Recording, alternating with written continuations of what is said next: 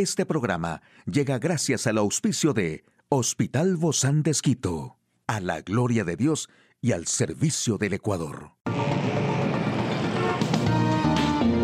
Ciudad Médica, un espacio para tu salud. Hola, ¿qué tal? Qué gusto poder acompañarte. Yo soy Ofelia Díaz de Simbaña en este mundo tan apasionante de la salud.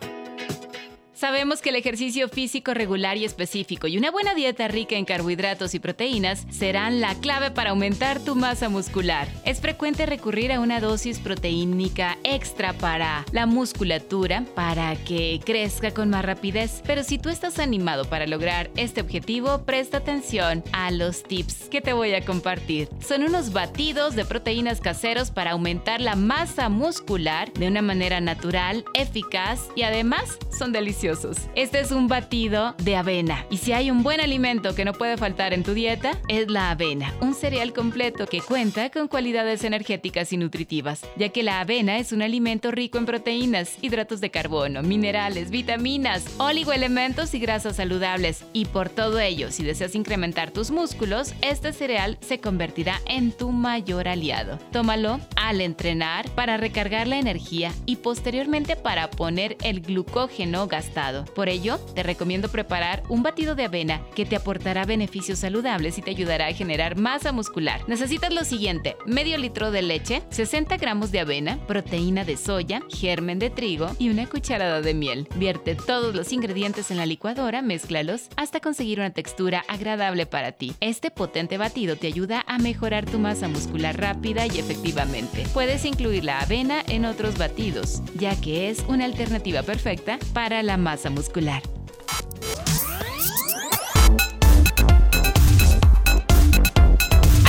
De la información más actual en el campo de la salud, por qué el consumo frecuente de antibióticos puede aumentar el riesgo de desarrollar una enfermedad inflamatoria del intestino, de qué manera la ingesta de comidas rápidas daña la salud del hígado, cómo avanza el linaje BQ11 de Omicron de COVID.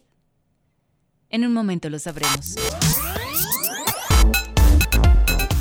Y una investigación realizada por científicos de Dinamarca y los Estados Unidos advirtió que el consumo de antibióticos eleva la probabilidad de generar patologías.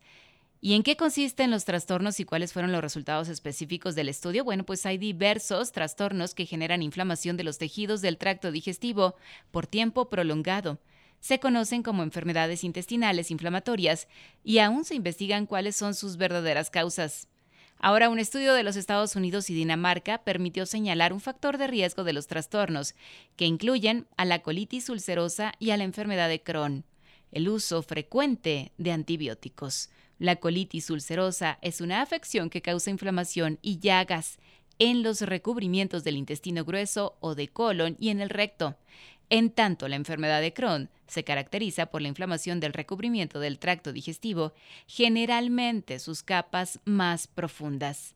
Así que estos medicamentos, como los antibióticos, son conocidos por su amplio espectro porque atacan indiscriminadamente a todos los microbios, no solo a los que causan enfermedad.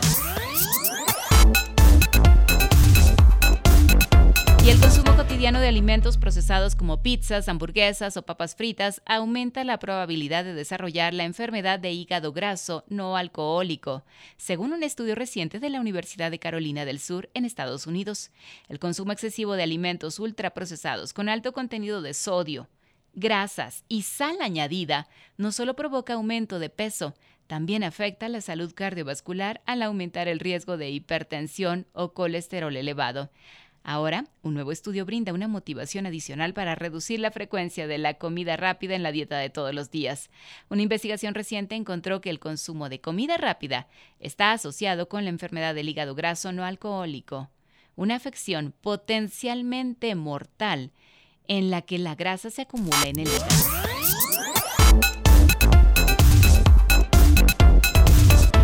Y según el boletín epidemiológico emitido por la cartera sanitaria, de Argentina se detectó en 15 de las 35 muestras analizadas. El rol de los testeos hechos en el hogar y variantes circulan más en ese país. La ola de casos de personas diagnosticadas con COVID en Argentina parecía que empezó a retroceder. Durante la última semana se notificaron 40.982 casos confirmados, una cifra que significa una disminución del 44% respecto de la semana anterior. Las personas con el COVID han sido afectadas por cinco linajes de la variante del coronavirus Omicron, según el último informe de epidemiología y vigilancia genómica del Ministerio de Salud de Argentina. Una de ellas es llamada popularmente perro del infierno, como se dice popularmente al linaje Omicron BQ11. También se enfatizó que es importante que las personas se acerquen a los vacunatorios para recibir los refuerzos contra el COVID si han pasado más de cuatro meses desde la última dosis.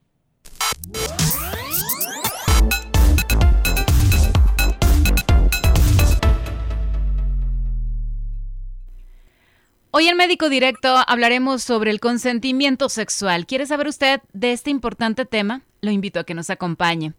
Y hoy realmente para mí es muy agradable siempre recibir a nuestra amiga, es la doctora Mónica Ortiz. Ella es sexóloga médica y también terapista de parejas del Hospital Bozán de Esquito. Gracias, Moni, por acompañarnos y bienvenida. Muchas gracias, Ofe. Siempre agradecida por la confianza y bueno, ahora estamos con un tema sumamente importante que nos compete a todos y que muchas veces, eh, mejor dicho, es muy poco tocado. ¿Por qué es necesario hablar exactamente del el consentimiento sexual? Y el día de hoy, claro, abordamos este tema a manera de prevención, obviamente, de, de la prevención del abuso sexual. Y obviamente nos corresponde mucho el tema de los niños. Y como padres necesitamos conocer este tema. ¿Por qué? ¿Por qué hablarlo? Sí, Ofe, es algo que necesitamos eh, aprender desde muy pequeñitos, porque a veces son simples Mm, situaciones, ¿no? Que a veces pasa. Uno dice, ¿cómo yo a un bebé, por ejemplo, puedo enseñarle acerca del consentimiento? Son pequeñas cosas o estrategias que uno puede hacer. Por ejemplo, dependiendo de la edad, uno puede darles la, la oportunidad de elegir. Le vamos a dar una colación, le vamos a dar una fruta, lo podemos hacer elegir entre una pera y una manzana. Entonces, la opinión de poder decir no. Obviamente hay que ir guiando, ¿no? No se puede ser totalmente literal en esto. Todo lo que ellos quieren. claro. Exacto, pero es darles la oportunidad de elegir darles la, que ellos sepan que es un derecho el poder decir no. Por ejemplo, tú sabes que es una norma social, ¿no? El saludar cuando tú entras en algún lugar, pero tú puedes elegir de qué forma vas a saludar. Por ejemplo, ahora mismo con este tema del contagio y demás, esta situación de salud que nos está pasando, pues no es necesario saludar de beso, más bien ahora se, se evita eso, el contacto físico, ¿no? El abrazo, el saludo de manos. Entonces hay nuevas formas de poder saludar. Entonces esto es importante para los niños, ¿no? Porque ellos sí habrá abrazos que ellos lo reciben, un abrazo de mamá, de un abuelito, pero hay ciertas personas que aunque sean cercanas o familiares, quieren abrazarles y no de mala voluntad, pero a veces los niños no quieren. Entonces, poder respetar ese no. Entonces, empezamos desde edades muy tempranas, como por ejemplo en un lactante, poderle comunicar que le estamos cambiando el pañal. Y uno dice, pero entiende, por supuesto que entienden desde muy pequeñitos. Mamá te va a cambiar el pañal, por ah, ejemplo. Hay que decirle, hay que informarle entonces, ahora vamos a comer, no solamente meterle la cuchara. Exacto, porque a veces utilizamos algunos métodos que más van, van hacia la manipulación y más bien lo que necesitamos tener una crianza positiva en lo que ellos puedan elegir, en los que, y aquí viene la el consentimiento, que es esta capacidad, ese derecho que tenemos de elegir, de poder decir sí o no. Estoy hablando de un consentimiento en general. Entonces, esto puede ser aplicado a la sexualidad, por supuesto. Ya que nos has explicado esto, porque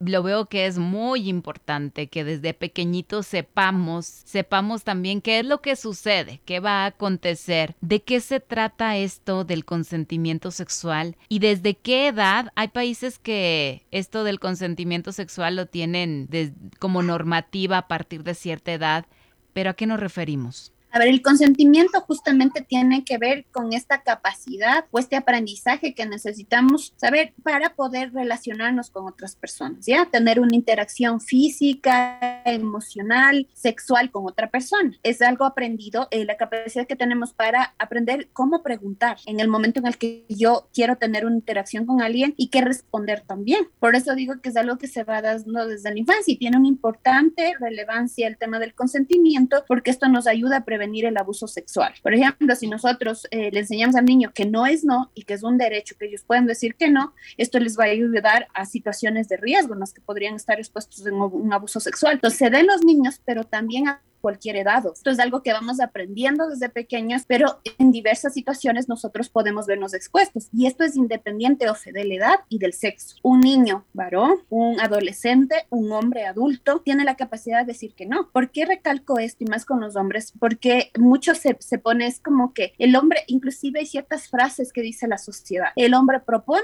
la mujer dispone. Entonces la mujer es un ente pasivo y eso lo puedo decir que sí o que no, pero el hombre siempre es el que propone y no siempre es así. A mm. veces la mujer, estoy hablando ya de la adultez, a veces, eh, o inclusive entre los adolescentes, es la que decide, es la que inicia esta búsqueda sexual y el hombre como tiene la demanda sexual de soy un hombre y voy a ser menos hombre, si le digo que no, pues se ve mm. obligado. Es como que es su respuesta, es la respuesta que tendría que dar aparentemente entre comillas. Exacto, en esa presión social, ¿no? Porque si no se le tacha con algunos apelativos y demás y son cosas que se necesitan ir reestructurando. Necesitamos cambiar en este sentido. Entonces, saber que un no es no y como tú decías algo, trajiste algo importante, el tema de la edad, un sí en un menor de edad también es un no, porque legalmente en nuestro país la mayoría de edad empieza en los 18 años. Mm. Yo sé que el tema de la madurez no necesariamente va directamente proporcional a esto, pero en nuestro país hay algo legal. Entonces, si existe, por ejemplo, algún tipo de interacción sexual que no necesariamente es física, porque a veces puede ser el envío de fotografías, por ejemplo, el tema del sexting y de estas nuevas formas de interacción, que se le da entre un mayor de edad, 20 años, con una chica, una adolescente de 17 años,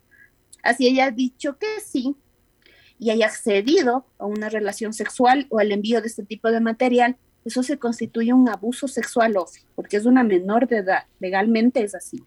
Este consentimiento sexual, ¿qué incluye? Porque muchas veces solamente nuestra mente pensamos en penetración, pero incluye muchos factores de los cuales no tenemos ni idea que eso es, eso es ya es un abuso sexual. Hay algunas características, se había dado en el concepto que tiene que ver cualquier interacción libre, eh, perdón, física, emocional y de acercamiento sexual erótico, ¿no? Entonces, por ejemplo, características que pueden ser eh, de un consentimiento. El consentimiento OFE tiene que ser específico. Que una chica, por ejemplo, haya consentido tener un tener, eh, besarse con alguien no significa que está accediendo a ser topado, a ser acariciado o llevar a la penetración. Entonces, quizás son situaciones que uno dice, pero no, es que no es que la penetró, la violó, ¿ya?